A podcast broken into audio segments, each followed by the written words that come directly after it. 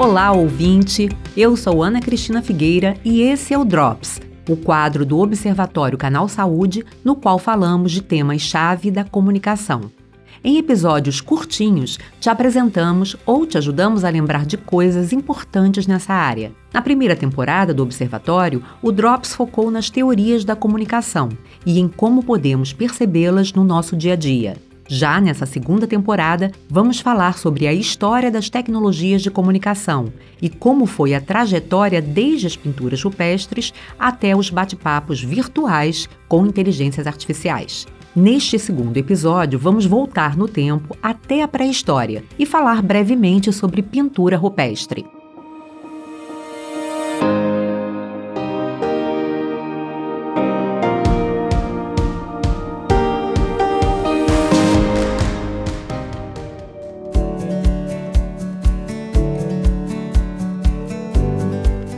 A pintura rupestre ou arte rupestre é uma importante fonte histórica que nos leva de volta à origem do homem na Terra e sua evolução. Ela nos ajuda a compreender a história e a cultura dos povos antigos. São representações gráficas e desenhos surgidos entre 40 mil e 11 mil anos antes de Cristo, durante o período paleolítico, popularmente conhecido como Idade da Pedra. Algumas delas são mais antigas ainda, as imagens eram feitas dentro de cavernas e grutas escuras e profundas, o que ajudou a preservá-las para que hoje a gente tenha esse registro do início da humanidade. Também eram pintadas ou incrustadas em rochas ao ar livre. Dois métodos eram aplicados: o gravado e o pintado. A gravação era feita através de remoção ou abertura da superfície rochosa. Já a pintura consistia em técnicas de adição de pigmentos naturais como ocre, carvão, sangue e excrementos de animais, gordura e extrato de plantas. Com cores e texturas distintas, os pigmentos eram aplicados com pincéis feitos com pelo de animais, dedos, sopros. Estamos falando do período pré-histórico, em que homens e mulheres viviam em cavernas e dependiam basicamente da caça para sobreviverem. A pintura rupestre, nesse caso, tinha uma função mística específica, caçadores primitivos acreditavam no poder da imagem para capturar suas presas. Uma vez que os animais fossem subjugados através dos desenhos, acreditava-se que aconteceria o mesmo na vida real. Por isso, as figuras retratadas nesse período eram basicamente as envolvidas em cenas de caça. Mas a depender da cultura e do período da pré-história, ela adquiria novas funções. Por exemplo, para alguns grupos, ela atendia às crenças religiosas e eram usadas em rituais e cerimônias de adoração a deuses. Para outros, tinha o sentido da celebração, em que danças eram realizadas em comemoração à boa colheita, Havia também quem a usasse para educar jovens em habilidades consideradas necessárias para a sobrevivência, e pode ter sido usada simplesmente como arte decorativa, para enfeitar o ambiente ou marcar as propriedades de cada grupo. As gravações e pinturas em paredes e tetos de cavernas ou apenas em uma superfície rochosa são consideradas um dos primeiros registros culturais da humanidade. Expressavam a vida, as crenças, as tradições e os costumes de um povo. Registravam legados e serviram como páginas de livros, não escritos naquela época, para sociedades que surgiram depois.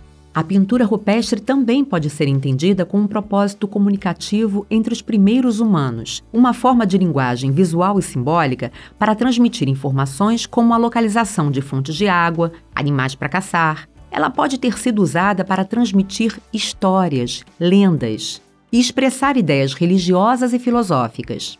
Nesse ponto, vale dizer que a pintura rupestre não é considerada uma forma de escrita. Isso porque ela não utilizava um sistema de símbolos ou caracteres que pudessem ser associados a uma linguagem falada ou escrita. Ela comunicava ideias. A escrita só surgiu depois do período pré-histórico com os sumérios na Mesopotâmia, por volta de 3 mil anos antes de Cristo.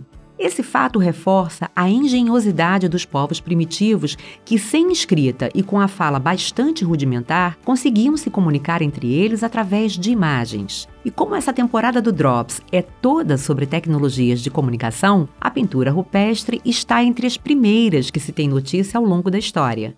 Graças a esses registros, podemos conhecer um pouco da nossa ancestralidade e da origem dos modos de vida que influenciaram os caminhos da evolução humana. Expedições arqueológicas em busca de respostas nos dão conta desse passado. Trazem os vestígios de atividades humanas em determinadas sociedades, sejam através de desenhos, artefatos ou até mesmo restos de ossos, e nos apresentam a manifestação artística que compreende o período mais longo de todos os tempos, com mais de 40 mil anos de intervalo. Hoje, as pinturas rupestres são protegidas em todo o mundo como patrimônio cultural e histórico. Sua preservação é essencial para garantir que a gente continue a aprender com esses testemunhos valiosos da história humana.